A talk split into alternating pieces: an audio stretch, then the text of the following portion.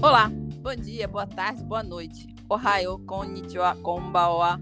Sejam bem-vindos a mais um episódio do Elo Nihon Cast, o podcast do projeto de extensão da UERJ, o Elo Nihon, trazendo conteúdo midiático de língua, literatura, cultura, cinema, novela, entre outras coisas.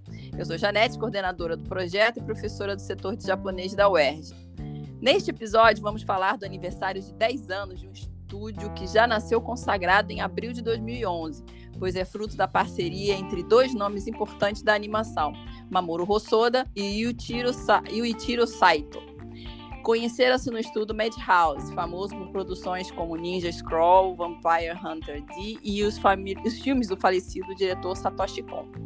Yuichiro produziu os dois longas que Hosoda dirigiu pelo Madhouse, Tokyo Kakeru Shoujo e Summer Wars, ambos sucessos de público e crítica dentro e fora do Japão.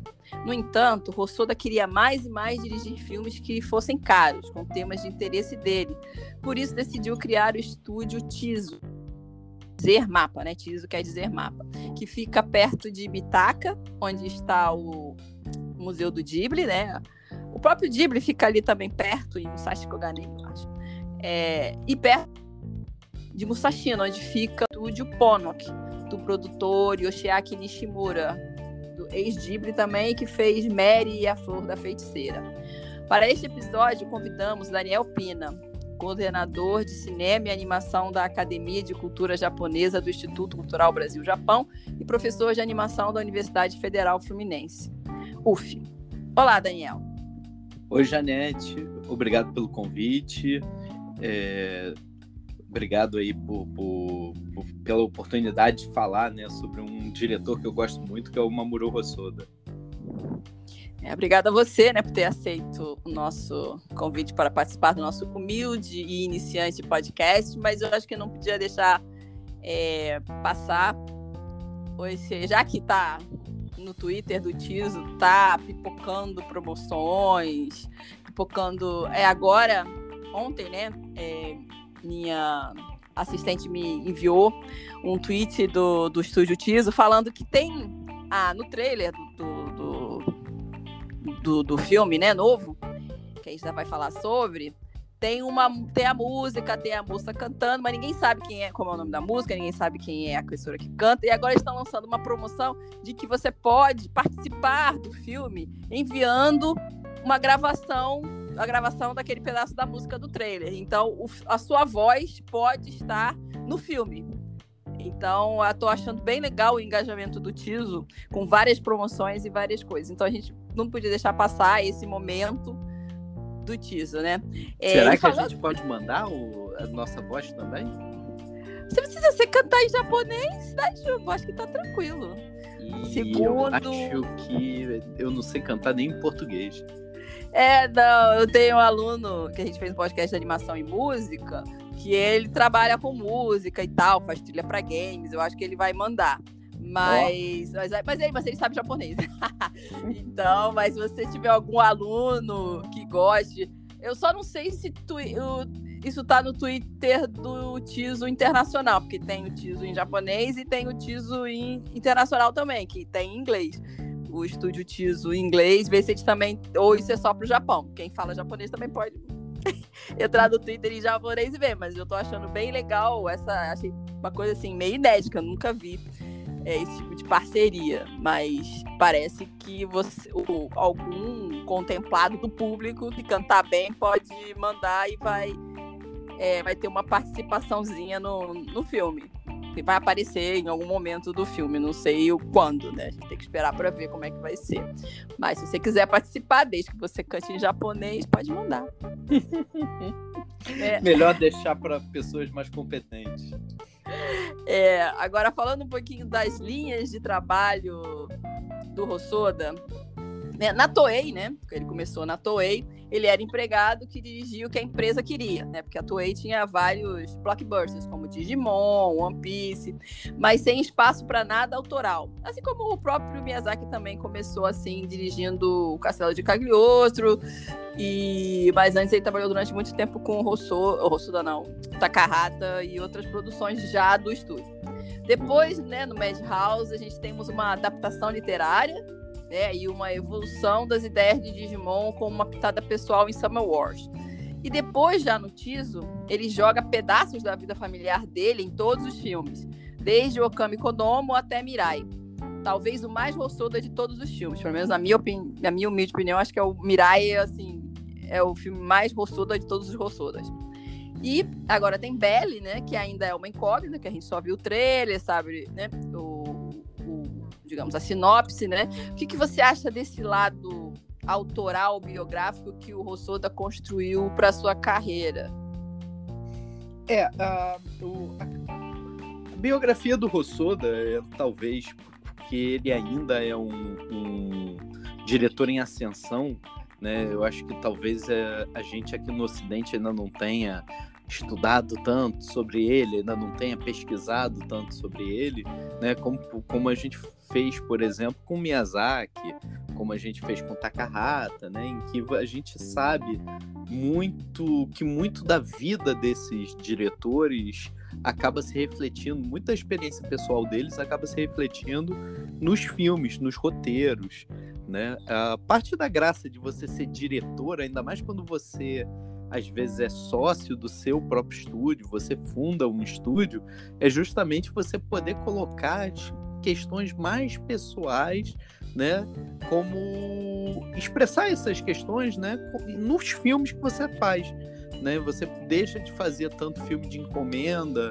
de fazer Digimon, de fazer trabalhar no filme dos outros ou em adaptações, e você começa mais e mais a, a, trabalhar com as questões que lhe são caras, as questões que têm a ver com, com a própria. É, é, com, a, com, com, a, sua própria origem, com a sua própria biografia, né? O, o Rossoda é, é, é muito interessante, né? Porque ele faz um tipo de filme né, que a, a, agrada todos os públicos, mas eu, eu acho interessante né, que com o passar do tempo ele vai fazendo aquele tipo de filme que é, é bastante comum no, no, no Japão, né, que, que são aqueles filmes um pouco românticos, um pouco mais é, é, que, que falam mais ao coração e que apesar de não serem direcionados especificamente para um público feminino, eles acabam sendo é, é, de certa forma, é, busca um pouco né, essa adesão desse público, né, da, da, é, das mulheres de família, donas de casa, muitas vezes, que é, enquanto os filhos estão no trabalho, desculpa, enquanto os filhos estão na escola e o marido está no trabalho, é, terminam os afazeres, vão ao cinema e tal, além de, claro, público jovem, que é o público, o principal público consumidor de cinema no mundo todo, né? Então, isso eu acho muito legal. Uh, quando a gente vê, por exemplo, as crianças lobo, uh, mesmo o filho da fera, né? Foi o filho da fera que saiu o nome? Ah, é, tem vários nomes. Tem o, mo o, o monstro tem, né? e o menino. Menino eu só falo Bakemononoko porque na minha tradução, seria o filho do monstro. O filho do né? monstro. Porque Bakemono é monstro, mas também pode ser uhum. e, ko, e Bakemono no Ko, então é o filho do monstro, né? Que fica, né, a, a partícula aí de pertencimento. Mas uhum. já teve o menino e a é normalmente mais é o menino e a fera, acho que ficou mais comum. O menino e a fera. É, é eu, eu eu tenho essa essa falha de caráter, eu não falo japonês, então Uh, eu muitas vezes acabo tentando pegar pelo nome internacional ou pelo nome que saiu aqui no Brasil, até para facilitar as pessoas a procurarem também. Mas como a distribuição desses filmes às vezes passa por vários canais diferentes, né? Quer dizer, é, tá, fica um tempo no streaming, quando sai, se sai no cinema, sai com um nome diferente, se passa no festival, passa com um nome diferente. Então, às vezes o mesmo filme tem três, quatro nomes diferentes. Pois é, então eu me apego no japonês que eu sei exatamente que eu, eu, eu tento, peço normalmente ajuda aos universitários para é mais garantido. É, para dizer, porque por exemplo, é, Tokyo Kakeru Shows, já tem a menina que salta no tempo, a menina que conquistou o tempo, é muito nome diferente para eu saber qual que foi o título de verdade. Então, aí eu peço, gente, que sai que nome que vocês conhecem aí? Pois é, e quando a gente fala do Rossoda é justamente isso, né? Ele, ele ainda não é muito conhecido aqui no Ocidente, apesar de já ter filmes fantásticos, né? Então é uh, no final das contas, quando você pega, por exemplo, os filmes do Miyazaki, tem uma distribuição internacional que na maior parte dos países é feita pela Disney, pela Buena Vista, né? Então é acaba sendo você tem um nome, né, oficial no mundo todo, né? Quando o Rossoda a gente ainda não tem isso, infelizmente. É, é, é, legal até uma iniciativa como a do podcast, né? Para aproximar mais o público, que tem, é, tem muita gente que ainda não conhece o trabalho desse diretor, que é fantástico, né? Tem gente que gosta de animação, gosta de cinema de animação japonês e nunca viu um trabalho do, do. É, é, por exemplo, no, no, Instagram do Elo, tudo bem que a gente tem uma, um alcance bem pequenininho, mas eu passei o mês falando, até, até alguns dias atrás, só falando de todos os trabalhos do Hosoda, do, das coisas de Belly, que vai sair agora. É uma pena, porque a animação é muito bonita. E a, as histórias são assim muito familiares, né? Embora até antes mesmo dele criar o Tiso em Summer Wars, né? É, a gente já tem um pedacinho, né, do, do da vida dele aí, porque durante o lugar onde foi filmado, quer dizer, serviu de, de, de tema, não de tema, não sei, o, o lugar onde que de onde ele se baseou para fazer os cenários Summer Wars. É, da, é porque ele nasceu em Toyama e a mulher dele nasceu no, no, numa província próxima. Então, ele, na época, ele tava com uma, a mãe caiu doente, no mesmo ano, né? Que Summer Wars saiu, ele perdeu a mãe e a avó. Então, por isso, a avó ali no, no sim, Summer Wars tinha um, uma, um papel principal ali. E aquele lugar era baseado exatamente na, na província de, de origem da mulher dele, né? Quando ele foi, uhum. que ele era, eles eram noivos, aí ele foi conhecer a família, aí ele se apegou muito à família da esposa e é aquele lugar que era muito parecido de onde ele tinha nascido, da, nascido também, aquela coisa do interior. Então existe um lugar lá e em Okami Kodomo, as crianças lobo, o lugar que ele fez de também a mesma coisa, né? Usou o local como cenário para quando, a, quando ela, ela vai para o interior e aí aquela casa mais aberta e tal. Existe essa casa hoje e é ponto turístico, né? O pessoal vai lá para ver é, o, o, o, cenário da onde como ele fez o, o filme, de onde ele tirou a ideia do a inspiração da, do isso, cenário. Isso, Aí o pessoal vai lá para visitar então, é, também é a mesma província que eu agora não consigo. Ele nasceu em Toyama. Agora, ela nasceu numa cidade próxima que eu não vou lembrar agora. Mas lembrarei durante o podcast e falarei. Mas, de qualquer forma, é, uma, é interior do, do Japão, assim, é do, é do lado oposto a Tóquio.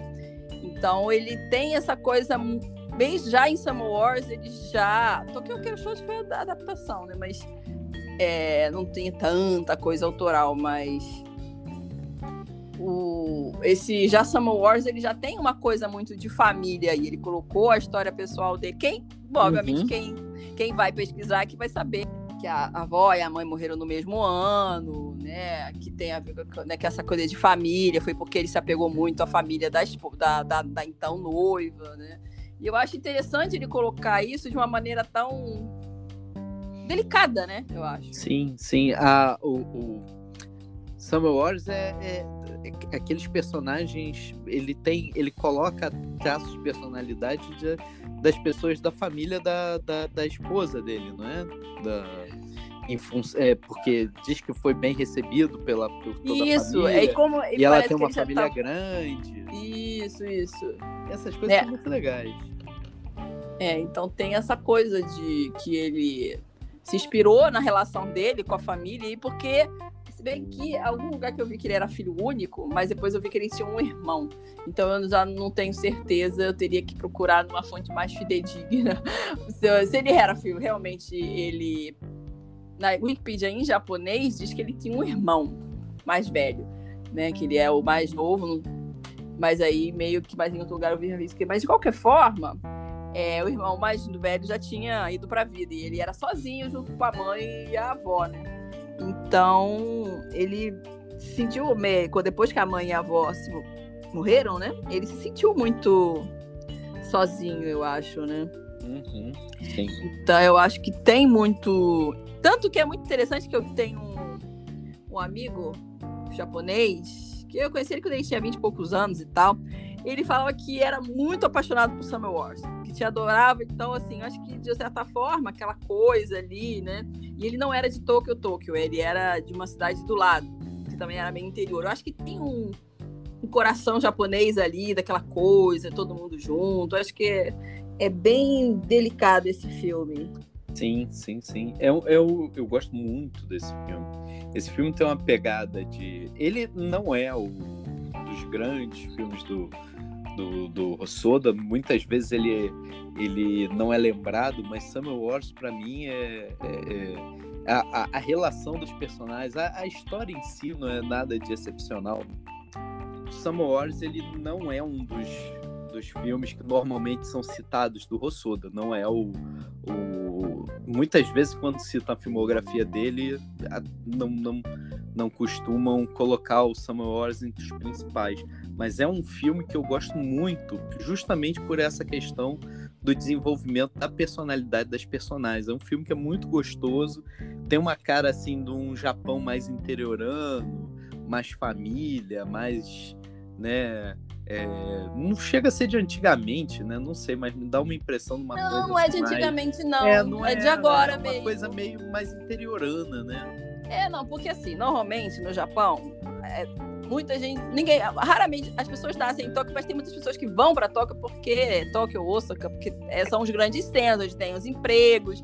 E normalmente, às vezes, as pessoas voltam quando é feriado dos é, meio de finados aqui, Natal, Ano Novo, às vezes as pessoas voltam para o interior. Então fica aquela esse clima mesmo, porque os parentes de fora de vão para visitar o avô, a avó, a mãe que ficam, né, no, junta a família toda nos feriados. É, junta é, a família. E as casas são normalmente assim, meio abertas, com mais quintal. Então é, é o Japão atual, é, não é o Japão, é o Japão atual mesmo. Isso acontece, só que é no interior. Agora eu lembrei a cidade, é Ueda, é, que é baseado ah, na cidade sim. de Ueda, que é a cidade natal da esposa, da então noiva, agora esposa, né? É, agora esposa. E é, é, o Samuel Wars, ele tem, eu acho engraçado sobre alguns aspectos, que as pessoas brincam muito, que dizem que é o, o filme do Digimon só que atualizado pelo Rossoda sem estar tá fazendo parte de uma franquia, né? Porque, inclusive, também termina com, com, com um míssil e com a, com a coisa da, do, do, de você ter que impedir o míssil de, de explodir, né? É, é, é, assim, não tem como negar que ele pegou a, a experiência dele, de, a experiência estética de Digimon, mas eu acho que ele é, é aquela coisa de ele botou uma pitada muito pessoal dele. Sim, sim. Né? sim e atualizou para um, não tem aqueles garotinhos, não é uma aventura, foi assim, meio que embarcou, eles embarcaram naquilo e, e, teve um desdobramento diferente, porque a avó ligou para todo mundo e tal, então usou, não usou, na verdade você resolveu o problema fora através fora do mundo digital, através da comunicação das pessoas, né? Porque o grande tema desse filme é a comunicação, né? Na sim. verdade, é um Digimon às avessas. Na verdade, ele está falando que a solução não está no mundo virtual, e sim no mundo real. É, mas tem uma parte, uma parcela importante ali também do, do mundo virtual, né? Ah, tem. tem, é, tem, os, tem os monstrinhos lutadores também no Samuel Ah, sim, sim. Ah, eu achei aquele muito legal. É, Aquilo, legal, aquele... é legal. Aqui, aqui no, no, no, no, Ocidente não virou ícone como virou no Japão. Você vai naqueles aqueles personagens lá, você acha muito, muita, muitos brinquedinhos, muitas imagens tendo como fundo aqueles os personagens virtuais do, do filme. Do Sam Wars. É, de Sam Wars. Sim, sim. O, uma coisa que eu ia falar também, que aproveitando esse gancho que você das referências, né? O, o Rossoda nem é o, o Rossoda nem é muito famoso por essa coisa da referência, como outros diretores como Miyazaki e, e o Makoto Shinkai, né? O Makoto Shinkai ele praticamente decalca alguns cenários, né? Então ele, você consegue pegar e encaixar uma foto, tirar uma fotografia e, e, e no ângulo exato do cenário que, ele, que a equipe dele criou para o filme, né? Mas um, uma coisa que a gente estava discutindo num, num congresso que teve do, do, do, da, do próprio CBJ lá no Village Mall em final de 2019, né, meado para final lá para agosto de 2019, se não me falha a memória, que é justamente o turismo que existe hoje em dia ao redor desses lugares que são é, que servem de inspiração ou que aparecem nos filmes japoneses, né? Como isso hoje em dia é, é um, é um tipo de turismo cada vez mais popular. Você ir lá para aquela vilazinha lá na, na, na, Indonésia que serviu de referência para viagem de Hiro, ou na casa de banho, no, ou no, no, na casa lá, ou na, no, naquele. É uma espécie de, de, de, museu a céu aberto, né? É, de, museu ao ar livre, arquitetônico museu... de Edo Tóquio. De Edo, né? Que serviu de inspiração para Miyazaki também para a viagem de Hiro ou lugares até na, na, na Áustria, uh, em outros países, né? Mas no, no, Japão esse tipo de turismo é muito forte, tem ficado muito forte nos últimos anos, né? Isso quem pesquisa essa parte de turismo falando, né? É quase que um turismo geek, digamos assim, né? Um turismo talvez otaku. Otaku. Otaku. É, mas otaku é mais específico, né? É. E que, que tá crescendo demais de uns anos para cá. Quer dizer, agora não, com a questão da pandemia, isso deve estar tá prejudicado, né? Vocês, mais ou menos, mais ou menos. Mais ou menos. Teve uma época aí que realmente estavam numa, numa, numa política de conviver com o vírus e até estavam estimulando as pessoas a viajar. A questão é, de, os japoneses agora, estrangeiro realmente não, não tá, não, não tem, é. é zero, mas os japoneses em si, se quiserem, tem muita coisa que está aberta. Sim. Sim, é, mas, mas... para o estrangeiro está cada vez mais complicado entrar, né? É, e... é, é. E coitados dos japoneses, né? Na, no, no ano das Olimpíadas, isso deve ter sido um baque, né? Porque você vê, eles adiaram as Olimpíadas em um ano e o problema não se resolveu ainda. E isso, impa é, isso, isso, impacta nessa parte de turismo, né? Toda essa parte. Ah, sim, claro. Assim, comercialmente falando, para quem, para as empresas que investiram, achavam que ia ganhar muito dinheiro, com isso, as Olimpíadas terem sido adiadas foi um desastre. Mas eu vou dizer que para um pouco, para bem mais, talvez 70%, 80% da população japonesa, foi uma benção, porque eles não estavam querendo.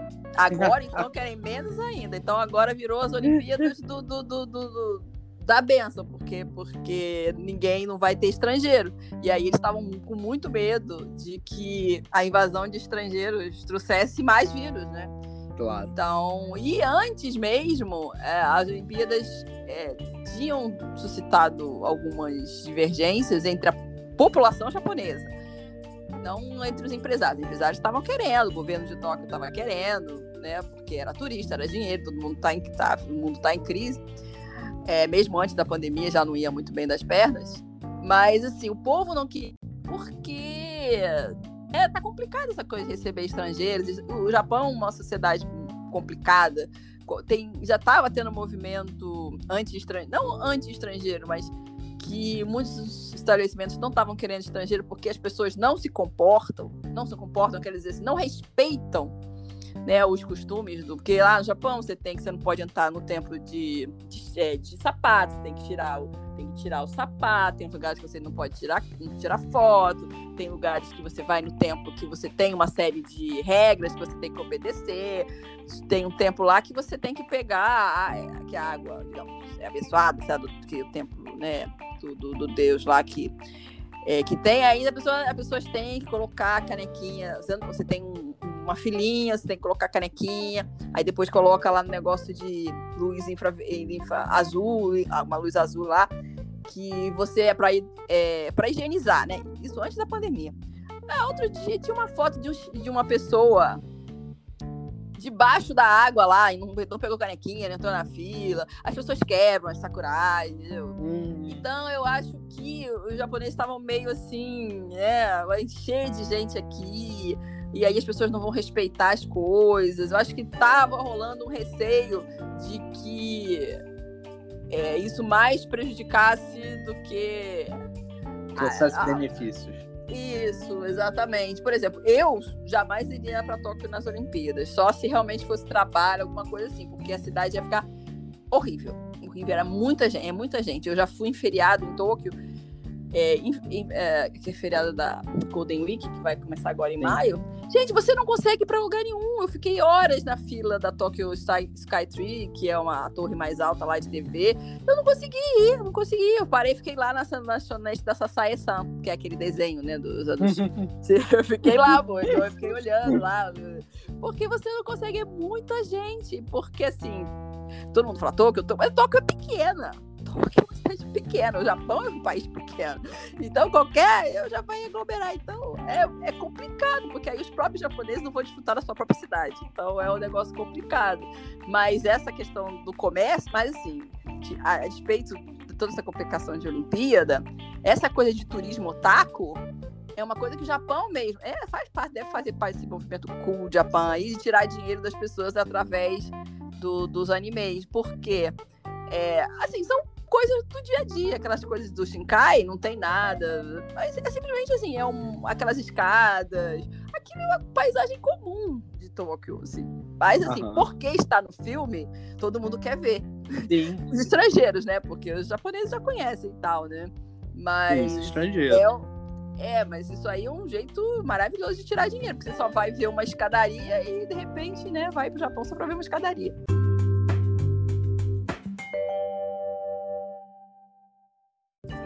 Pois é, mas quando a gente fala de, de dessas. Quando a gente valoriza as origens. De, de, certo modo, a gente está valorizando mesmo essa cultura de fã, né? Porque é, é, é, o fã que gosta tanto daquele trabalho que parece que quer absorver o máximo é. possível, né? Daquela aura da obra, né? Então é, é passa muito por aí. Mas é, é, é, é, engraçadíssimo, porque isso, na verdade, é muito comum em animação, não, não precisa ser especificamente na animação japonesa. Você vê, é, para fazer, por exemplo, um Procurando Nemo, é, você bota a equipe de arte para mergulhar no, no, mar da Austrália e para mergulhar no Caribe, para conhecer, ver como é que a água se comporta, como a luz se comporta debaixo d'água, de acordo com com a profundidade que você tá, o tipo de espécie de animais, de, de plantas, né? Você vai encontrar ali embaixo, né? Então é, é, é isso é muito comum, né? Ah, acaba no, no, caso, como alguns diretores, inclusive, é, fazem uma uma transposição às vezes muito fiel, né, a essas referências acabam favorecendo esse tipo de turismo, esse tipo de consumo do fã, né? Que é, fica meio engraçado, né? Principalmente para quem trabalha com animação, principalmente para o japonês, por exemplo, que está habituado. Imagina uma pessoa que passa ali todo dia, né? Deve ser lugar comum, né? Quer dizer, a gente também, quando vê um, um filme, por exemplo, que se passa no Rio de Janeiro, né? Enfim, não é nada demais, né? Não, é, é assim, em termos comerciais, se você conseguir tirar dinheiro ah, de pessoas, ah, as pessoas vão em Copacabana porque passou no filme e tal, as pessoas querem ir na Cidade de Deus porque tem o filme da cidade. Ninguém quer ir, mas assim, teórica, ah, o estrangeiro vem aqui, ah, eu quero saber, ver onde foi gravado, Cidade de Deus, onde é Tropa de Elite, essas coisas assim, né? Também Velozes é. e Furiosos, Crepúsculo. É, é. Você, se você conseguir tirar dinheiro, é legal, entendeu? Porque você conseguir esse turismo. Agora, eu também eu acho, eu acho legal, por exemplo, te falei agora, o pessoal vai lá na casa que serviu de cenário para o Rossoda fazer as crianças lobo. Tem esse o museu de arquiteto, por exemplo, tem uma menina lá na UNB que acho que eu já te falei, né, que ela vai falar sobre os prédios, né, no, no, no trabalho do Miyazaki, né, arquitetura, ela vai falar de Chihiro e é, o Castelo no Céu. Então ela hum. vai falar. Então, pra, ela foi ao Japão, ela foi no Museu ao Ar Livre e do Tóquio. É, é, então, e muito do, dos filmes, por exemplo, é, o, a menina que encostou o tempo, voou no tempo, sei lá, é, Tokyo Kakeiro. Aquela estética ali, você é da maior parte da, da estética do, do, das ruas japonesas mesmo, entendeu? Então, uhum, você sim. pode andar ali e se sentir que você, como você tá no filme. Eu acho. Acho legal, acho, não acho ruim, não. Mas eu acho assim, que as pessoas têm que respeitar só. Né? Tem que ir, claro. mas tem que respeitar. Eu não é, você não, não chega na casa de uma pessoa, né? E sai fazendo bagunça. Então, do mesmo modo, quando você chega num, em outro país, em outra cidade, você é turista, você tem também que procurar respeitar ali o lugar onde você está e a cultura e, o, e as regras do lugar, né? É, mas eu acho turismo, independente de ser turismo otaku, nerd, nerd. Por exemplo, aquele, aquele, aquele que dizem que é o umbigo do mundo que tem um filme. Tem um filme japonês que fala que aquela montanha lá que tem na Austrália, que dizem que é o umbigo do mundo. Uhum. Então, tem um filme japonês que é passado lá. E tem muita gente que vai lá, japonês, né? Vai lá. Vai lá pra ver. Isso, é. vai lá pra ver, entendeu? Então tem o turismo inverso também, né? É, mas tem essas coisas também. Mas isso, eu acho que isso é muito com animação, hein? Porque, por Mas exemplo, ninguém é vai querer ver os. Não, não, não é só com animação, não. Por exemplo, a Nova Zelândia virou ah, é, turístico é depois das filmagens do Senhor dos Anéis. Ah, mas Senhor dos Anéis é quase uma animação? É quase uma animação.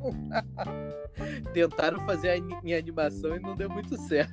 Ah, não sei, mas a animação assim, tão perfeita que ficou, assim, ah, quero dizer. Então tá Ficou muito, ficou mas... muito bonita aquelas. Aqui, e aquela coisa dos reis, assim, né? Aquilo ali eu acho fantástico.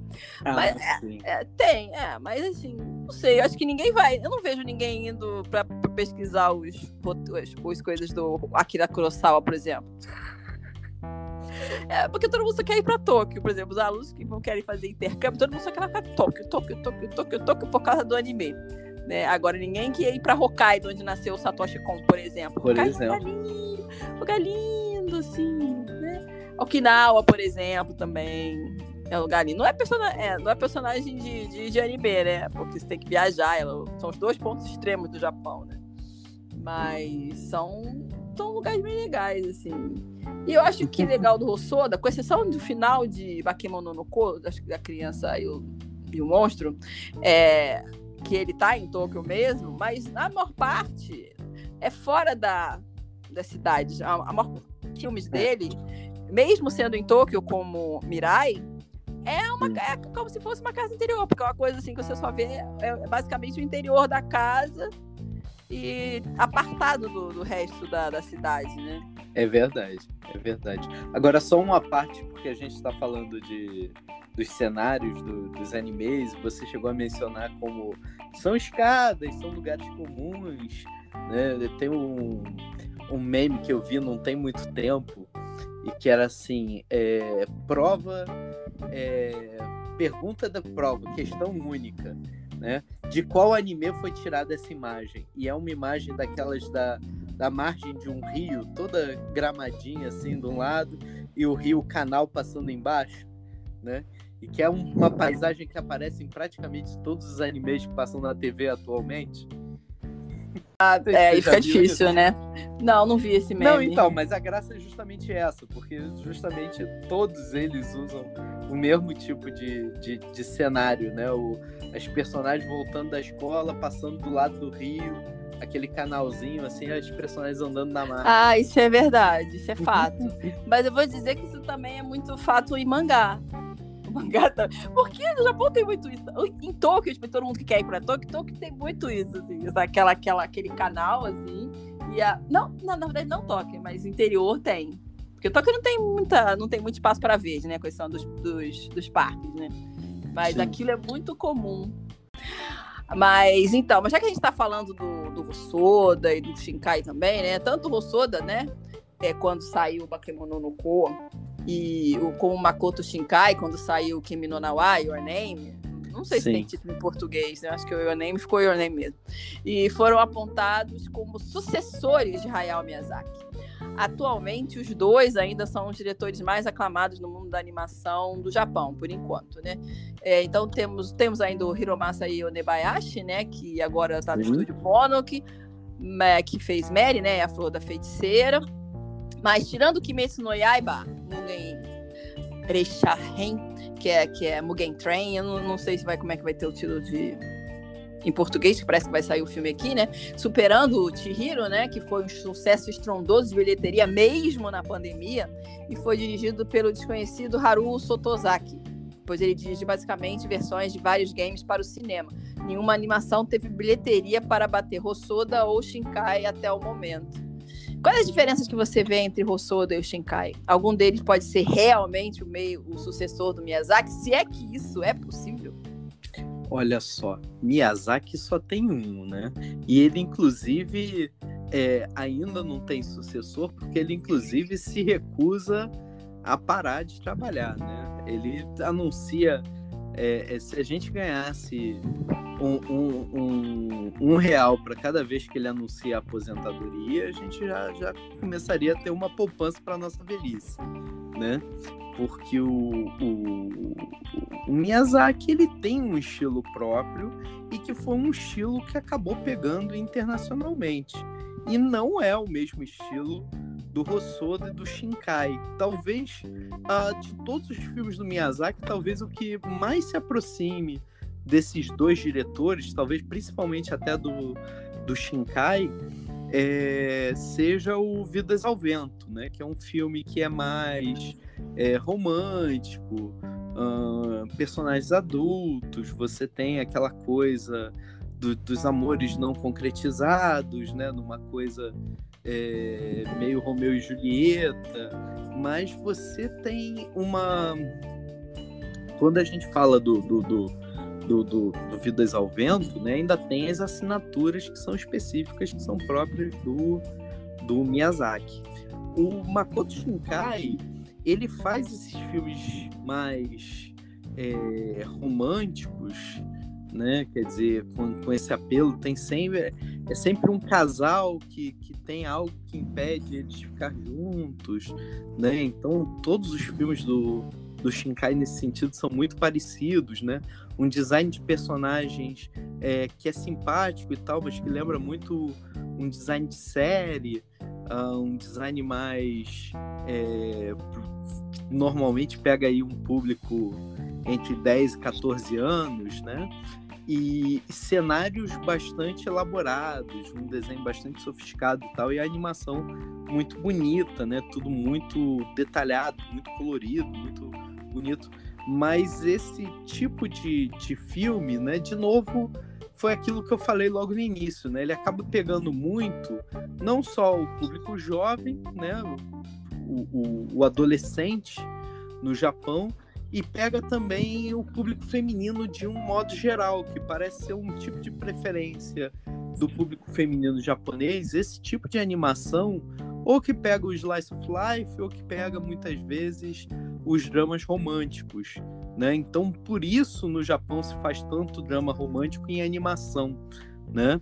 Uh, por isso, talvez as bilheterias do, do, do Shinkai sejam tão, tão grande, né? Além de um, um, um primor técnico, ele faz uma história que atinge um público muito amplo, tá? O Rossoda, eu acho que ele não investe tanto nessa parte romântica, mas é um ótimo contador de histórias. Eu, particularmente, gosto muito mais do, do trabalho do Rossoda do que do trabalho do Shinkai, ainda que valorize o trabalho do Shinkai, mas para mim eu acho que os filmes do Shinkai, em termos de temáticas, eles se repetem um bocado. Eu acho até que ele conseguiu refinar a fórmula dele nos últimos trabalhos dele. Eu recomendo, por exemplo, um, um, um filme do Shinkai que eu acho absolutamente simples e que eu acho fantástico é aquele do O Jardim das Palavras. Para mim é o melhor dele. É, eu, eu, eu, eu acho que eu ainda gosto mais do que o Your Name.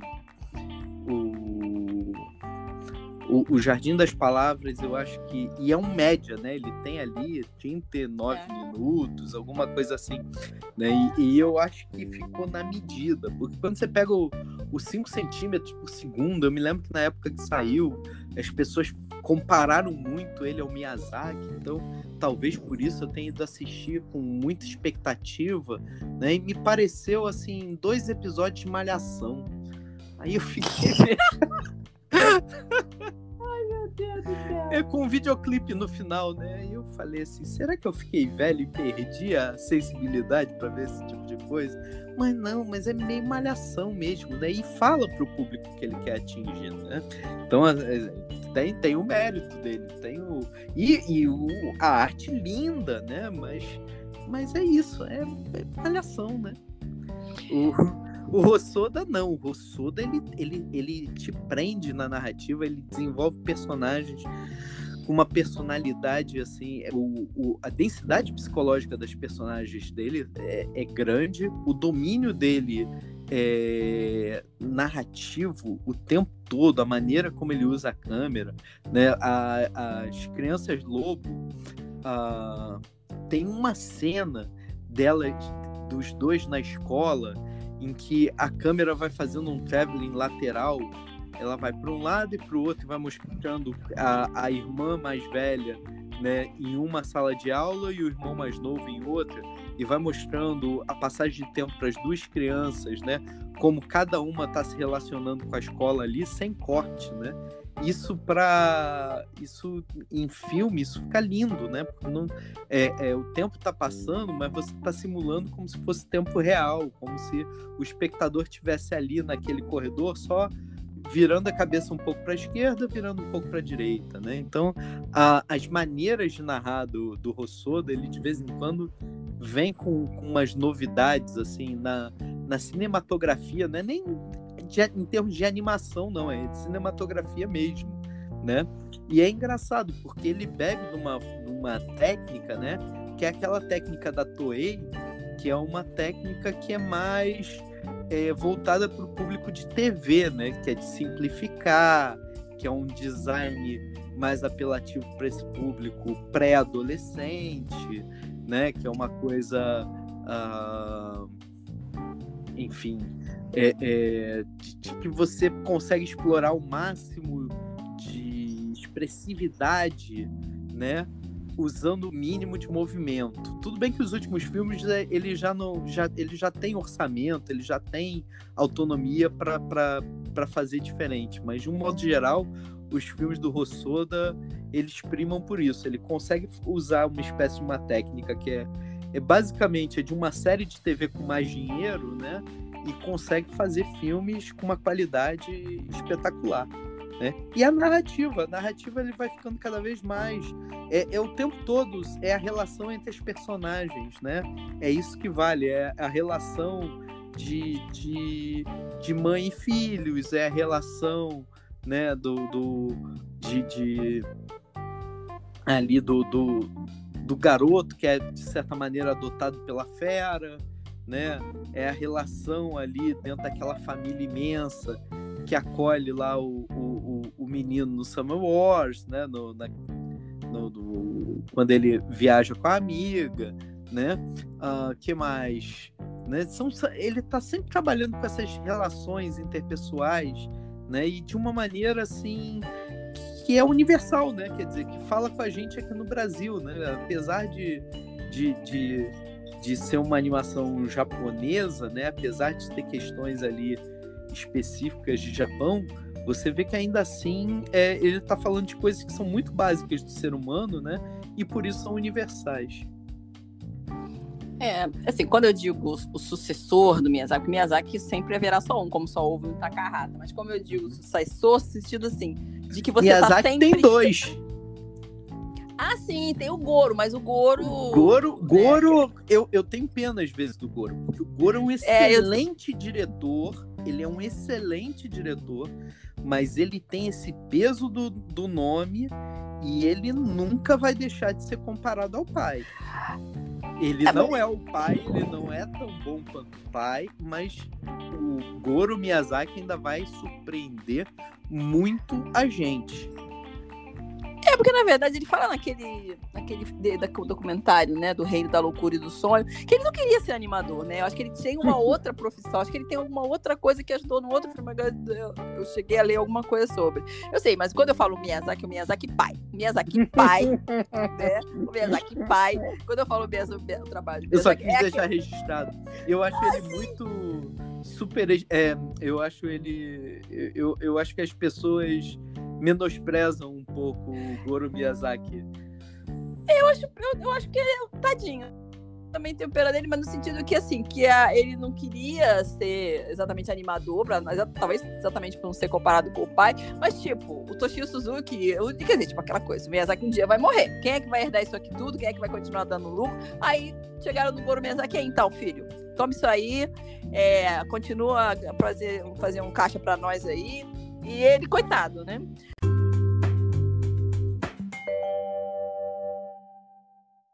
Mas, assim, quando eu falo Miyazaki pai, é, em termos de bilheteria e em termos de referência para animação, tipo, como japonês, até que o Hosoda mesmo já disse que o, o Ghibli atrapalhava a animação do Japão porque não dava espaço para outros estúdios. Agora, como o Ghibli está recolhido, você tem esses, esse bando de estúdios assim pipocando, né?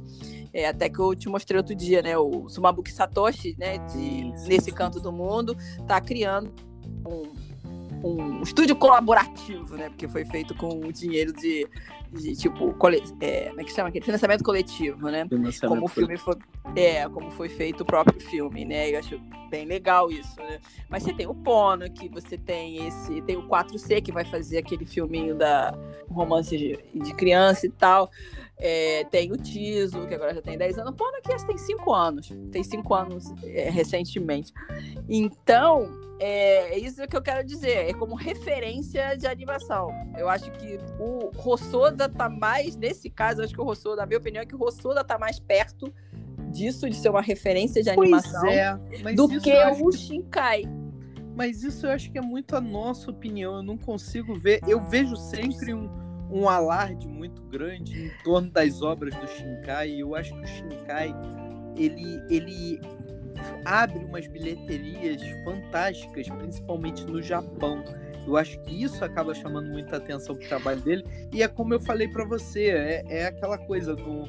Não é. A gente tem que entender que existem duas coisas diferentes. Uma coisa é bilheteria, outra coisa é o, o, o a crítica, né? A qualidade da obra né? Quer dizer. Ah, sim, são duas coisas vai diferentes. Ter, são duas coisas que são completamente diferentes. E, obviamente, uma obra com, com qualidade, a tendência é ter uma bilheteria melhor.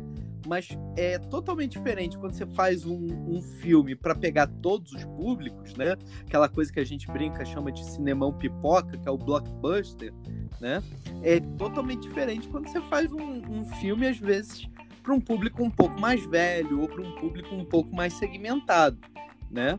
Ah, o que o Makoto Shinkai faz é um, um tipo de filme que, que pega um, uma parcela muito grande do público japonês. Né? E isso acaba chamando atenção para o resto do mundo. Mas você vê que, o, que você, você não vê os filmes dele é, sendo exibidos, por exemplo, com a mesma frequência dos filmes do Miyazaki. Né? O Rossoda, por outro lado, talvez um pouco menos. Mas os filmes dele, eu ainda acho os filmes dele muito mais interessantes, muito mais diversificados e muito mais sofisticados. Né? Mas é óbvio que você não vai é, é, dizer que, que. Se você for comparar em termos de bilheteria, o Shinkai com certeza tem uma bilheteria maior. Tá? Quando o Rossoda fala do, por exemplo, de que o Ghibli estaria de certa maneira prejudicando o, a animação, o, o, o, resto da animação japonesa. É, se falou a mesma coisa, por exemplo, do, do Walt Disney na década de 40, né? Porque todos os produtores, todos os investidores, o próprio público começa a exigir alguma coisa naquele estilo, naquele padrão de qualidade, como se aquilo fosse a única coisa que existisse Então é uma faca de dois gumes, ao mesmo tempo que você amplia o mercado, torna o mercado da animação japonesa mais conhecido, rompe uma série de barreiras, uma série de preconceitos. Eu me lembro que quando eu, eu era novo, a animação japonesa era vista como uma coisa muito violenta e meio, enfim, erótica, safada, pornográfica. Né? Então, quando você tem esse tipo de, de filme como A Viagem de Chihiro, como você tem um diretor como Miyazaki que se torna é, conhecido e respeitado internacionalmente e você é, é, abre a possibilidade de expor para o mundo o que o japonês anda fazendo, isso é muito positivo. Mas ao mesmo tempo, né, quer dizer, quem está investindo atrás de dinheiro vai querer aquilo que é mais conhecido. Então as pessoas querem coisas estilo Ghibli, né? E a importância do Ghibli no Japão atual é um pouco, eu vejo pelo menos um pouco, o que foi a importância do Disney para o mercado de animação nos Estados Unidos, né? Lá atrás, na, na década de 40. Quer dizer, você vai ver o, o Pono, né? O Yonebayashi, ele vai fazer o nome dele dentro do Ghibli, né? O Rossoda até que não. O Rossoda, ele, ele tem o, é, a história Rossoda... do castelo animado, mas ele pulou fora, a gente não pode nem dizer que ele, ele é cria do Ghibli. Mas tem muita gente boa que hoje em dia tem seus próprios projetos, tem seus próprios estúdios. Mesmo o Ghibli, quer dizer, a gente fala do, do Goro porque ele é, é, é filho do patrão, né? É... Mas quando a gente pega hoje em dia, né? Já tem outros talentos é, que não só o Miyazaki e o Takahata, que eram as, as rochas né, sobre as quais foi erguido o Ghibli, né? O Ghibli hoje em dia já conta com uma, uma diversidade de nomes conhecidos, né? E, e, e a ponto, inclusive, desses nomes é, conseguirem é, sair de lá e criar seus próprios estúdios e começarem uma própria um, um, um nome próprio, né? Como é o caso do Yonebayashi. Eu, eu acho muito legal, né? O, o Ono que tem um tem um, um package filme dele, né? Um filme pacote dele com, com são os heróis desconhecidos. Eu não me lembro qual é a tradução. Ah, tá. Os pequenos Yus. Ah, eu já vi o trailer. Tem, tem na, na, na, Netflix, se eu não me engano, tem esse filme. Tem inclusive a, uma espécie de making-off falando sobre cada um dos segmentos, né?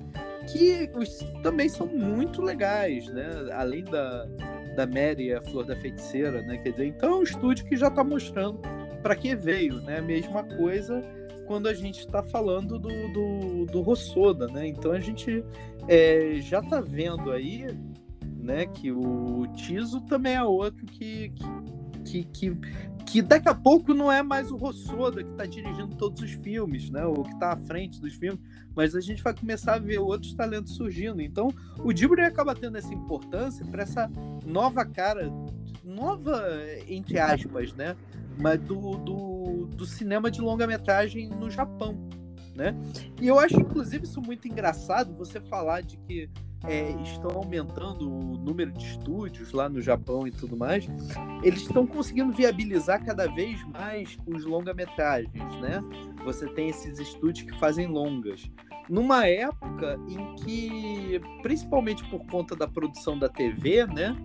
A, a procura pela, pelas vagas de animador, né? O, as pessoas estão querendo cada vez menos trabalhar com animação, porque é um emprego que exige muito, não paga tão bem, pelo menos não para o animador, né?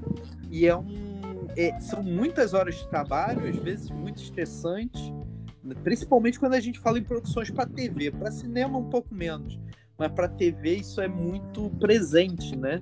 E não paga tão bem e tal, então você tem inclusive cursos universitários, cursos de especialização em animação que andam fechando as portas assim nos últimos 3, 4 anos no Japão progressivamente. Então a, a, a, a gente qualquer hora vai, vai ter uma, uma falta de animador no mercado japonês.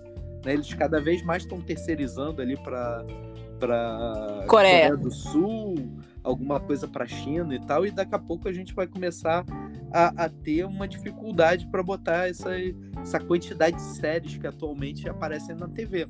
E o Miyazaki, por exemplo, do mesmo modo que o Hosoda critica o Miyazaki, o Miyazaki, ele, ele desde o início dos anos 80, ele é absurdamente crítico, por exemplo, ao trabalho do Tezuka, que, que, que essa coisa do desse, ele vai chamar do expressionismo da animação, dessa animação é, que, que comunica muito usando pouco desenho, estando parada, né, quando o cerne da questão da animação justamente é a confecção do movimento, né, que isso é culpa do Tezuka, por isso os orçamentos são tão baixos, por isso os prazos são tão apertados, né, por isso você tem que ser tão bom, né, e ao mesmo tempo trabalhar muito rápido e trabalhar com muito pouco dinheiro né? Porque foi o modelo de negócio que o Tezuka criou. Mas ao mesmo tempo, se ele não tivesse feito isso, a animação não tinha florescido no Japão como floresceu. Então também é o mesmo problema, né? E por aí vai. É, mas o Rossoda, quando ele critica, ele critica, mas ao mesmo tempo ele sempre diz que aprendeu muito porque, na verdade, a, passa a, passagem dele tem duas etapas, né? Porque ele foi reprovado. Sim. Antes de ir para Toei, ele foi reprovado, recebeu a cartinha né, de recusa do próprio. É, como estagiário, recebeu a, a cartinha de recusa do próprio Miyazaki. É, que era o sonho dele trabalhar no, no Ghibli, foi recusado. Aí ele, ele tinha um conhecido que perguntava ah, onde você quer trabalhar, ele acabou arrumando lá na, na Toei. E aí, depois, por causa do, do, do, do Small Adventure, né? Aí o chamaram ele para trabalhar no Ghibli. Só que aí o Toshio Suzuki falou para ele: olha, se a gente quer o castelo animado, tem que ser feito como Miyazaki faria. E aí ele já ficou com o pé atrás. Aí ele já disse que também as discussões dentro do Ghibli era um negócio que me assustou ali um pouco. E a mãe dele, na época, teve um problema, teve um problema no cérebro. E aí ele teve que parar, aí teve um tanto de para continua, para, continua. E ele, ele decidiu, é, ele foi mandado, ele decidiu, foi embora, e aí foi, voltou para pra Toei. Então foi meio turbulenta. Então, além de ter essa turbulência toda, né, que teve a ver com problemas pessoais do Rossoda e com a questão de que ele não queria fazer o filme na, do jeito do Miyazaki, mas queria fazer o filme do jeito dele, né, que ele achou que ele tinha sido finalmente chamado para fazer algo autoral. E, mas, mas ele disse que ele aprendeu muito no, no Ghibli, apesar de, de ter esse porém de que achava que atrapalhava.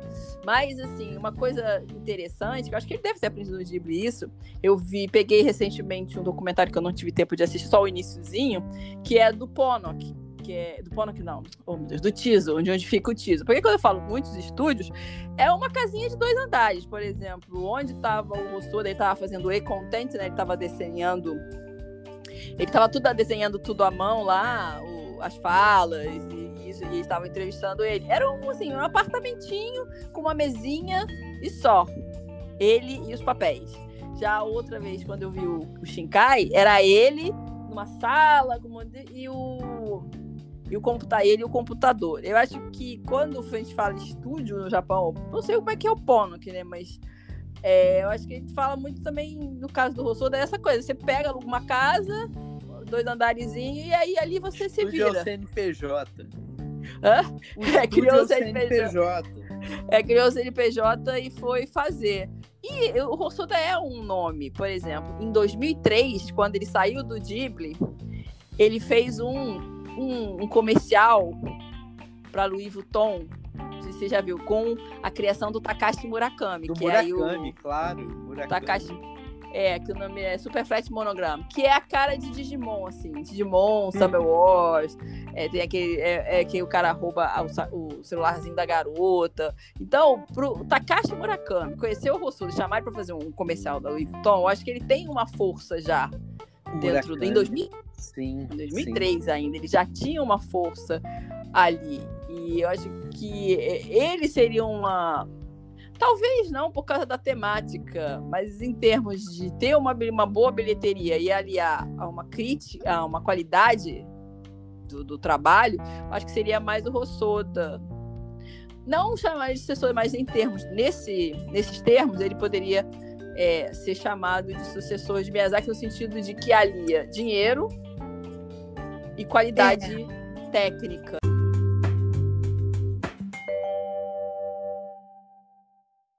Eu, eu odeio essas coisas de sucessor de fulano.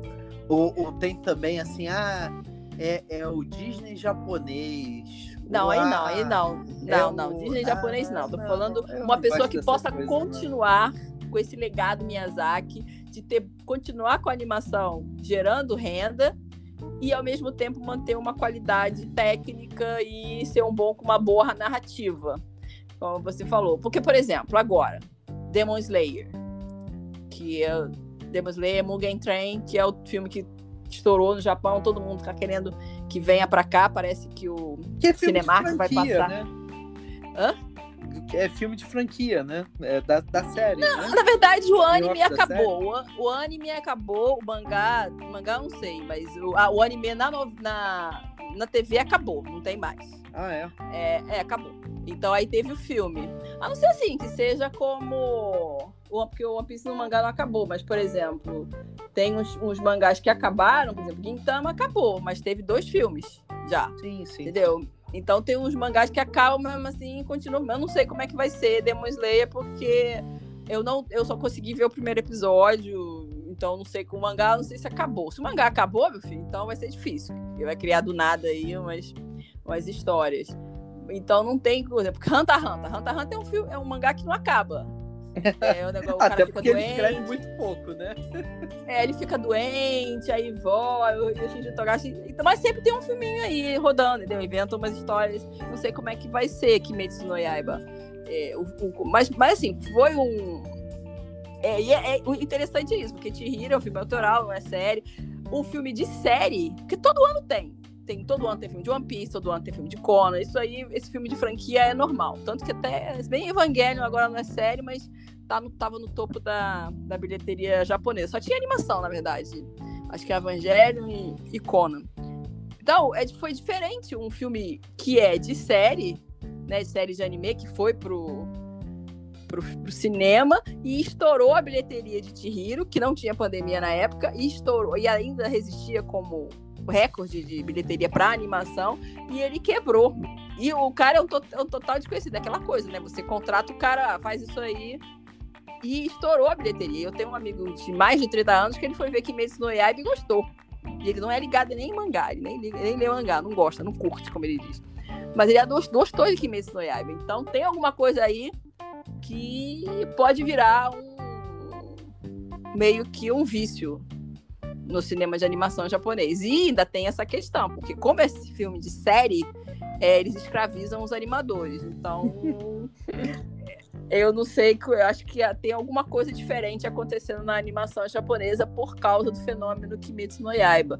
É, eu espero que isso não atrapalhe, né? Diretores é. que, requer, que querem fazer alguma coisa além é... das adaptações do mangá, além dessa coisa de spin-off de série de TV né? Que tem espaço, tem espaço para tudo, né?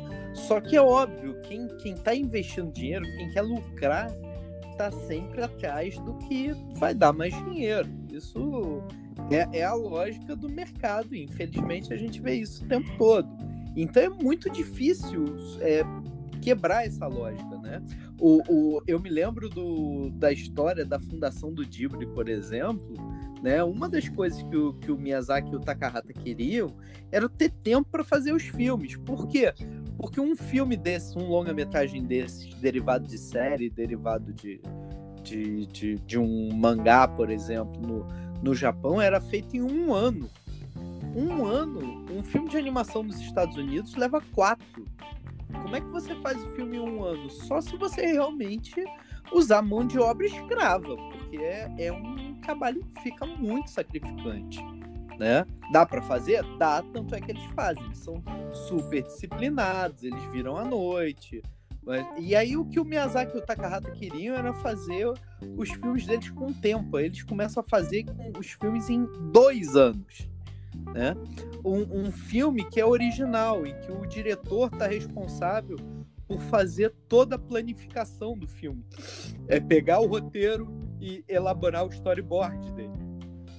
Né? Normalmente, é, no Japão, você espera que o diretor é, pegue e faça a planificação do filme, desenhe todo o storyboard. Diferente no Ocidente, onde os grandes estúdios, feito Disney, DreamWorks, é, a Sony, né, a Illumination, né, Então, é assim, tem uma equipe envolvida, né? No, no Japão tem uma pessoa. Então, a gente vê, às vezes, um making-off de um filme do Miyazaki, lá o, o Rendição em Loucura, por exemplo, né? O documentário, em que eles já estão avançando com o filme e o Miyazaki ainda está mudando fala de personagem e ainda está desenhando o board.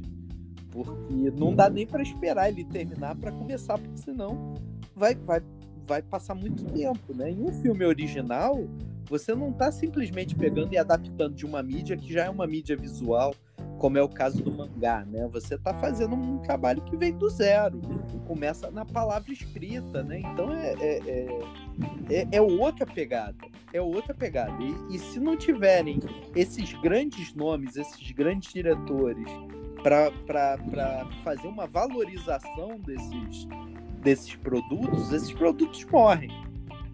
Né? O que você vai ter é a valorização só da série de TV. E tem espaço para. Pelo amor de Deus, eu não tô fazendo pouco da, das séries de TV, eu não tô fazendo pouco do Demon Slayer, não tô fazendo pouco do, do, do Dragon Ball. Dragon Ball solta um filme novo por ano, no mínimo, né? É, não é, não é, meu problema não é, não é esse. Mas quando você não tem diversidade, né? Quer dizer, a coisa fica estagnada muito rápido. Né? O próprio mercado começa a estagnar, começa a enjoar, começa a ser mais do mesmo, né? Então não, você precisa dessa diversidade. E, e uhum. não foi o Dragon Ball, por exemplo, um, um filme desses de. Eu tô falando do Dragon Ball, mas enfim, não, não foi um filme série, por exemplo, que abriu tanto as portas assim dos cinemas no mundo para animação japonesa, né? Foi a Viagem de Chihiro, foi o, o, que veio depois, né? Quer dizer, o Castelo Animado, ele pode não ter tido o mesmo impacto de Chihiro, mas ele, ele, ele deu uma sensação de criatividade, né? E, e, e esses dois filmes, eles acabam garantindo que outros que vem como a, a, o próprio filme do, do, a menina que saltou no tempo, né, do, do Rossoda, o, outros filmes ali da, mais ou menos da mesma época, o Tekken Crit, que não passou aqui no, no Brasil, mas que fez muito sucesso na Europa, o Páprica, né, pudessem vir um pouco na esteira do que é esse cinema de animação japonês aqui para o Ocidente, né? Ah, mas, se, mas assim, os filmes do Hosoda, eles têm muita repercussão no, no exterior. Eu lembro que as Crianças Lobos, acho que ganhou alguma coisa em Cannes, Berlim. Até Mirai foi indicado, né? Sim, pra Mirai foi indicado ao Oscar. Ele sabia que não ia ganhar. Mirai mas... ganhou alguns prêmios, né? O Mirai, é. se não me falha a memória, ele ganhou, eu posso até confirmar que ele ganhou o N, né? O N. Ganhou, é... ganhou, ganhou, ganhou. Ele ganhou o N de filme independente, quer dizer, é, isso eu acho uma. Eu acho uma patuscada tremenda, porque o, o, o, o M, o N, desculpa, o N, N Award, Award né? é um prêmio americano para animação. Mas como todo prêmio americano, na verdade eles querem valorizar a indústria deles, né? A indústria americana, né? E pela primeira vez há poucos anos atrás, eles entraram no impasse e foi justamente quando o brasileiro Menino e o Mundo concorreu, porque era o Menino e o Mundo e o Divertidamente. E o Divertidamente vinha com um peso muito grande da Disney por trás, né, da Pixar e tal. E enfim, e é um filme também muito legal, né? Mas O Menino e o Mundo, do, do, do Ale Abreu, né? Do nosso, nosso representante brasileiro no Oscar de animação, né? O Ale lá no, no tapete vermelho, foi super emocionante e tal. Tava concorrendo e se vocês não nunca viram O Menino e o Mundo, assistam porque é uma das melhores animações, se não a melhor animação que eu já assisti na vida tá? Eu acho que é uma experiência você assistir O Menino e o Mundo.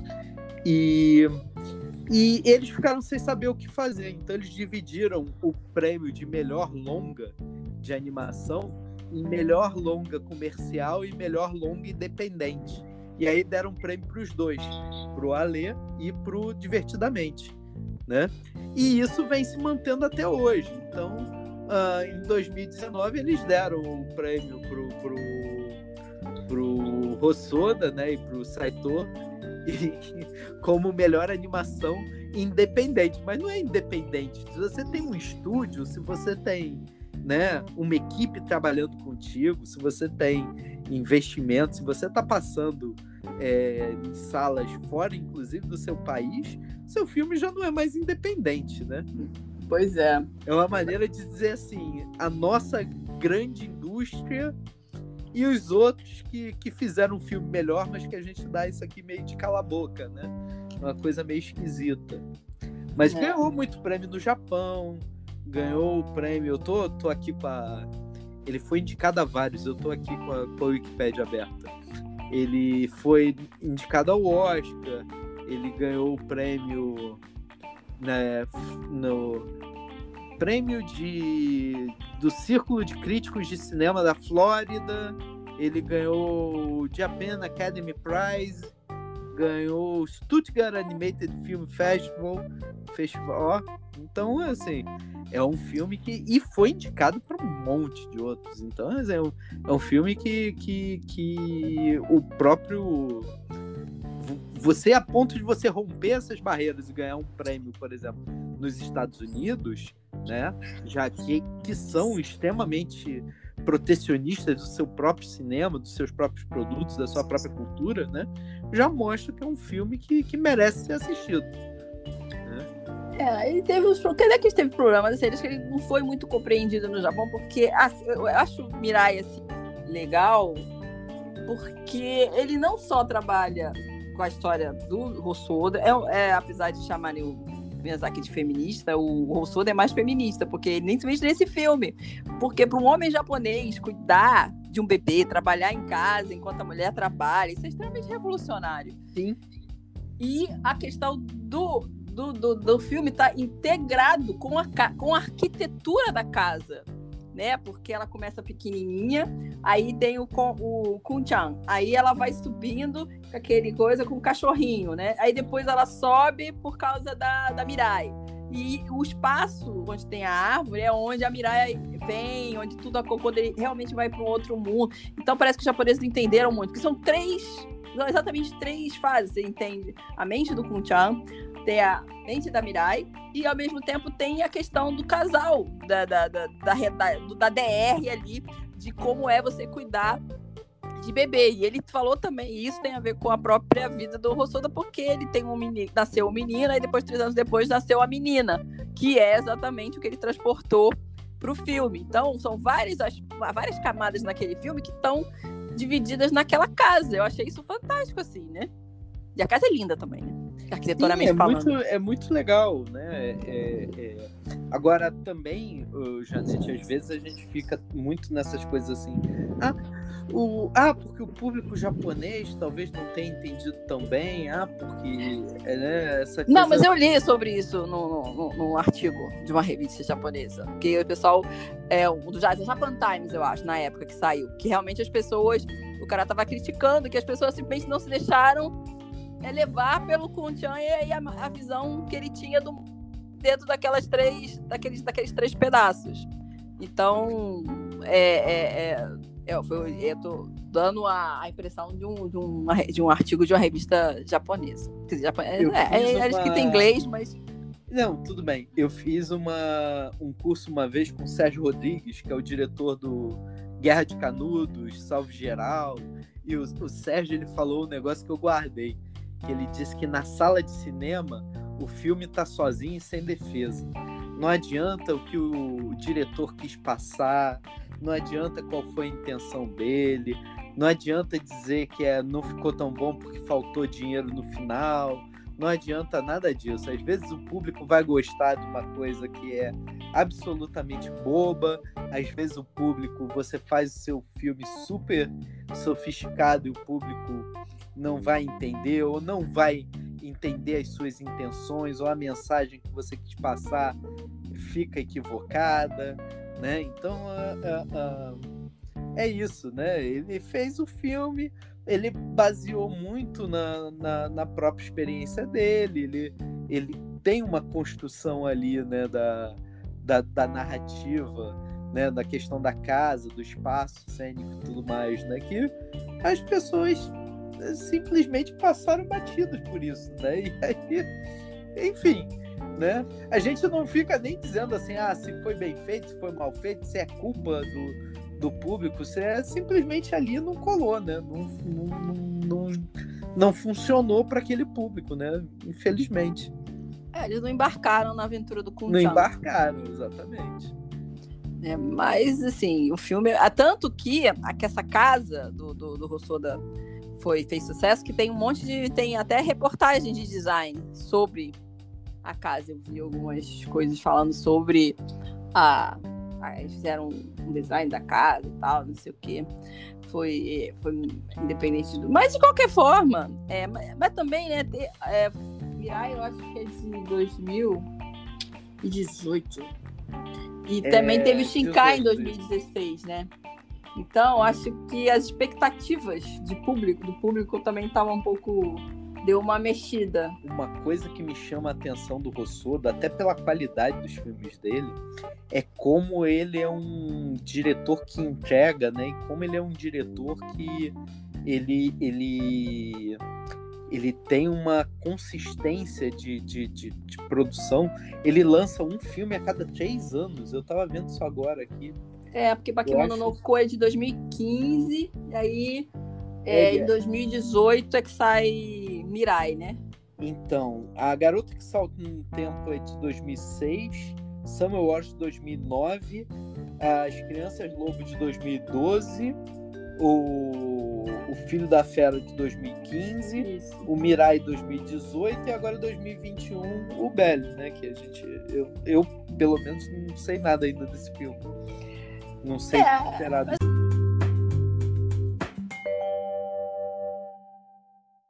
acho que ele também casou com esses 10 é, desses 10 anos, né? Agora em julho vai sair o, esse novo filme do Rossodo chamado No Ocidente é Belle, né? Mas o título em japonês é bem mais explicativo, se você for olhar, né? Ryuto Sobakasu no Hime, ou seja, o dragão e a princesa de Sardas que seria a tradução. A Belle, no título, né, é o nome do avatar da Suzu, que é uma adolescente órfã de mãe que de repente descobre um universo digital chamado U, ou You, né? Não sei como é que eles vão falar no, no filme.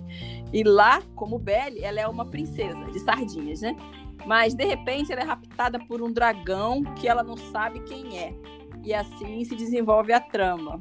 Eu vi o trailer, né? A música é belíssima né? E pareceu meio um mix de todos os filmes do Rossoda. É. Dragão é meio Kumatetsu com o Homem-Lobo, de Okami Kodomo, sem falar na referência explícita a Summer Wars, né? Parece uma síntese do trabalho dele até agora. O que, você acha, Daniel? Porque tem 10 anos de tiso, né? O que, que você acha? O que você sentiu do trailer, né?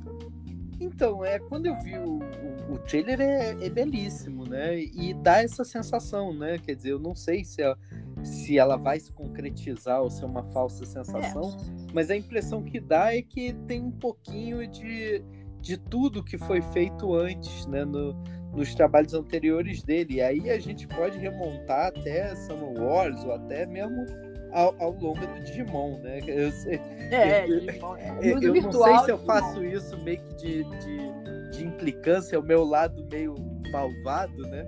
Mas eu sempre consigo encontrar ecos desse filme de Digimon e outros filmes do Hosoda acho que é complicado, né? Foi como ele começou, né? Então talvez sim, tenha sim. ficado enraizado, mas é talvez isso, mas, mas isso acontece também, quer dizer, quando a gente tá falando muito, fazendo muita comparação com Miyazaki, né? Quando a gente pega o filme do, do Rupan dirigido pelo Miyazaki, você vai ver que ele já coloca ali as questões dele no é mais um filme o Castelo de Cagliostro é mais um filme do Miyazaki do que um, um, um uma história do Rupan né do que uma história do Rupan. E o Digimon, de certo modo, eu acho que até o, o Rossodo, eu acho até que ele não é tão pontual assim nesse sentido, mas o filme do Digimon é um filme do Rossoda em primeiro lugar, né? Mesmo que faça parte da franquia e tudo mais, né?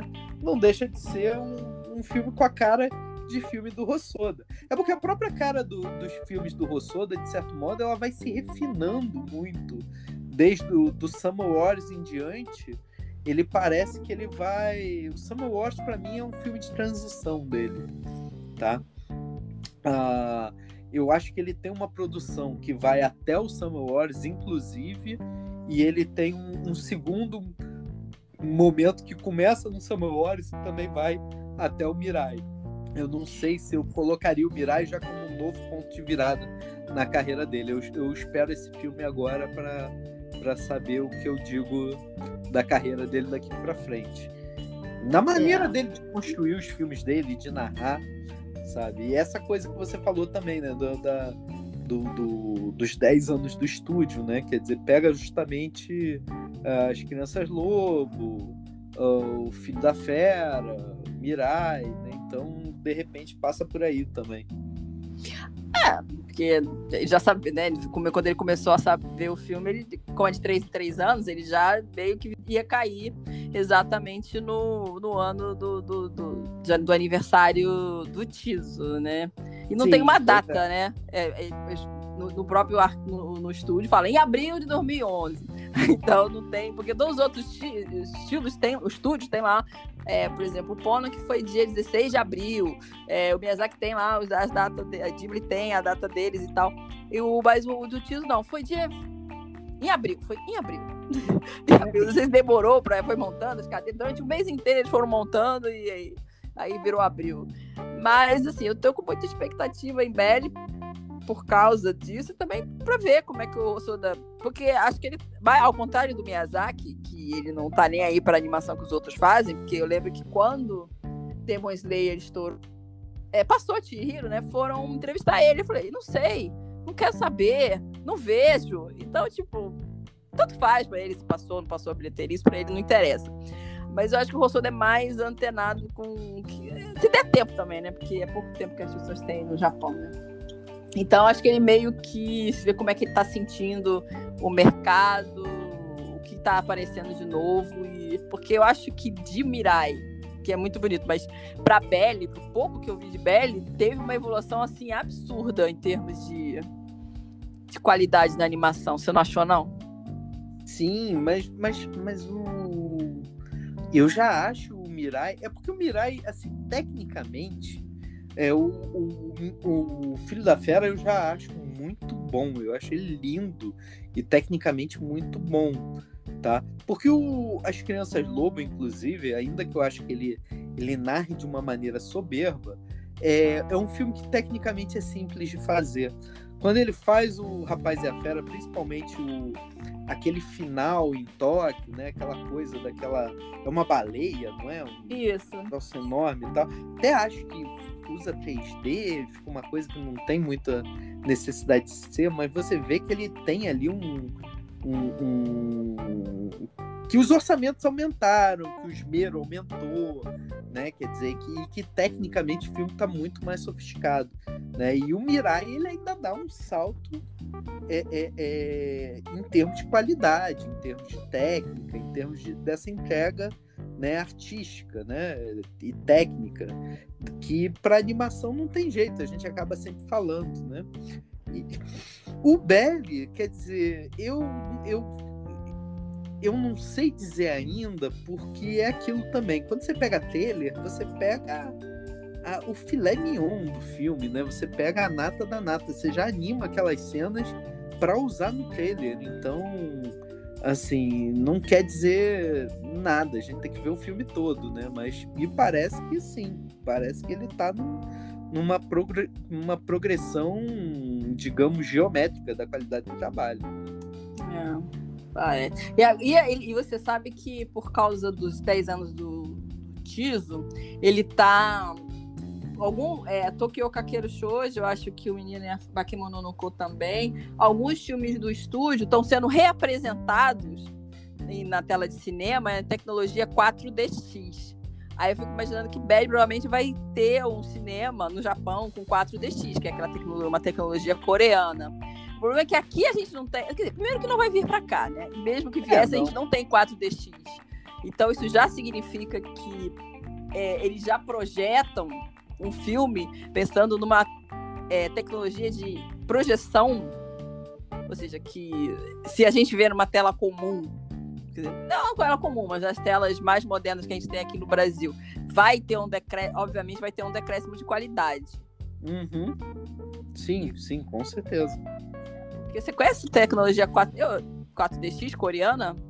Ela... Então, nunca, nunca vi. Eu, eu, eu ouvi falar, mas eu confesso que eu nunca vi assim nada. É, é, eu tô um pouco por fora, não sei. É, mas teve vários filmes dele, que, não sei se todos, mas alguns do, do Tiso nesses. E Tokyo Kakeru Shoujo, com certeza. Porque, inclusive, a Makoto, né, saltando, é o logo do Tiso, né? É o logo do, do, do estúdio. Então, por, mesmo que não tenha sido feito pelo Tiso. Pois é, eu ia perguntar isso, né? Porque é da Madhouse, né? Então, é, ainda é da Madhouse. Mas, é, mas é depois daquela da saída da fase Ghibli, fase Toei, e aí ele virou Free e aí a Madhouse, ele, não, né, ele usou a Madhouse como ele não foi exatamente contratado pela Madhouse, mas a Madhouse ah, foi, foi tá. o estúdio que embasou os trabalhos dele. Já era meio, Faz já era frio. Entendeu? E foi, ele se tanto que o primeiro filme do, do Tiso, que é As Crianças Lobo, é metade produzido pela Madhouse. Sim. Então, como parceira dele. Então. O, o Samuel também é da Madhouse, é, né? É, é, é o Madhouse. Isso, isso. É. Mas assim, eu acho que a Makoto, na verdade, o primeiro filme dele autoral, acho que ele considera meio dele, autoral dele, Makoto Hosoda, independente de ser uma adaptação, é um filme com a cara dele, é, é o, a criança que, a menina que pulou o tempo, conquistou o tempo, Tokyo Kakeru Shoujo. Então ela é o, é o logo do, do Tiso. Sim. Isso é bem legal. Né? Mas agora, Daniel, para finalizar, você tem alguma coisa que você quer comentar? Alguma coisa que eu não perguntei, hoje que a gente não comentou, mas você acha importante falar?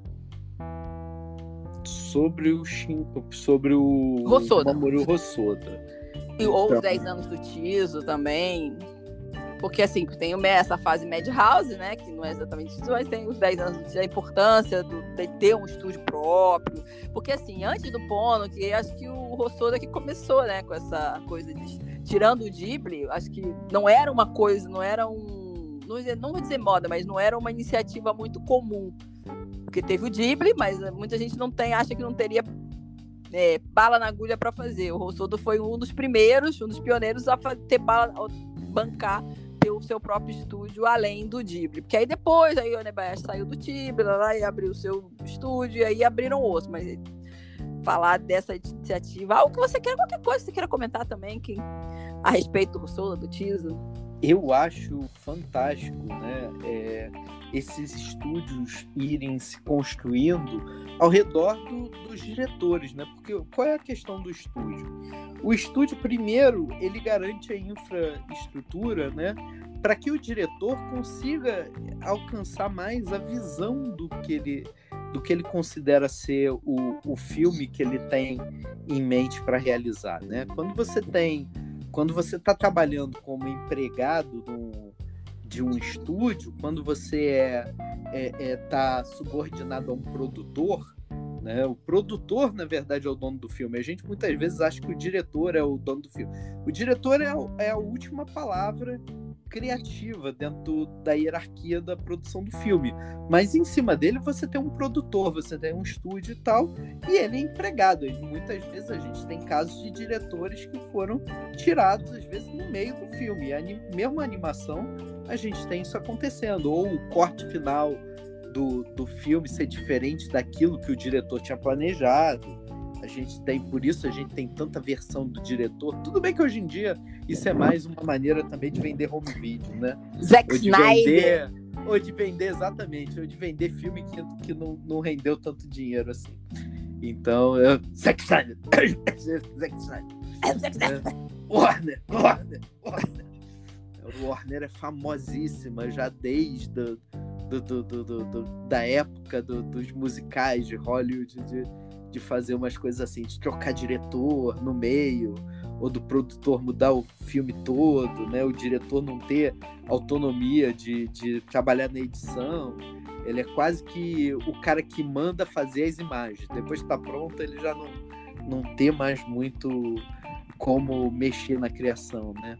E então é, é muito bom isso, né? Eles poderem é, montar um, um cronograma do, do, de planejamento do projeto é, que, que permita eles trabalharem, porque não se engane, para fazer um filme a cada três anos, né, você ter a ideia, você desenvolver um roteiro, por mais que você tenha uma equipe, você já viu que as equipes no, no, no Japão são muito pequenas em relação ao que a gente vê aqui no, nos grandes estúdios aqui no Ocidente, América do Norte, né, Estados Unidos, Canadá, que basicamente é, um, é uma coisa só.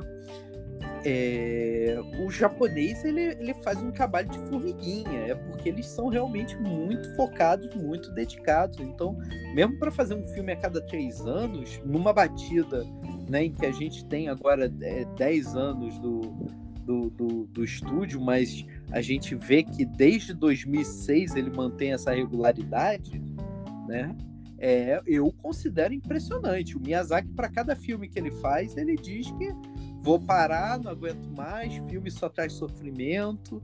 Não é verdade? A gente vê isso é. em todas as entrevistas dele, né? Uh, porque é, uma, é, um, é cansativo, é desgastante. O final, principalmente, exige muito da pessoa, né? E, e cada filme dele, eu acho que o em cada filme eu acho que o Rossoda se supera. Então, eu, eu acho que para ele conseguir estar onde ele está hoje, eu acho que a criação do estúdio provavelmente foi fundamental.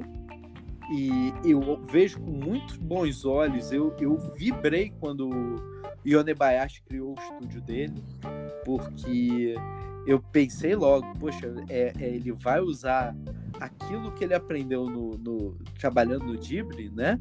Mas ele vai poder fazer os filmes dele, ele vai poder ter mais voz, ele vai poder, né, expressar mais, pra, justamente para não ficar tudo a mesma coisa, né? Então, uh, essa coisa dessa crítica do, do Rousseau da Ghibli, né? É, é, como eu falei, né, o lado positivo é desse celeiro e dessa abertura de mercado que vai possibilitar a Rossoda, o Yonebayashi, ao Shinkai e a tantos outros diretores, né, poder, inclusive, num primeiro momento, uma vez entrado, entrando nesse, nesse mercado, né, poderem cada vez mais mostrar o que de fato é o trabalho deles, o que de fato diferencia eles do que dos outros diretores, né? Então isso é muito legal, não tem dúvida nenhuma. E cada estúdio desses é um rizoma, né? Ele tem um potencial para daqui a pouco virar o próximo celeiro para outros grandes artistas se destacarem também. Pois é. É, é, são pequenos embriões, embriõezinhos, né, rizomazinhos que daqui a pouco Sim. vão estar tá explodindo. E com mestres tão bons, né, como o Rossoda. Não sei o Shinkai, se ele quer abrir um próprio, acho que não, acho que ele tá na dele lá de boa. E os é, mas, é as crias. Não parece. É, não, o Shinkai, a gente pode fazer um outro podcast só especificamente sobre o Shinkai, que ele também daria muito pano pra manga. Mas hoje é só o, o Soda. Parabéns ao Instituto Tiso e que continue dando Parabéns pra gente. Que continue dando tantos é, filmes lindos, com lindas narrativas pra gente se emocionar. Agradeço demais a sua participação hoje com a gente aqui, Daniel é, que a gente né, possa, em outros podcasts, ir desdobrando aí, falando mais de animação. Super obrigada. Esperamos você num próximo podcast. Nossa, eu adorei. Foi, foi uma delícia. Eu nem senti o tempo passar.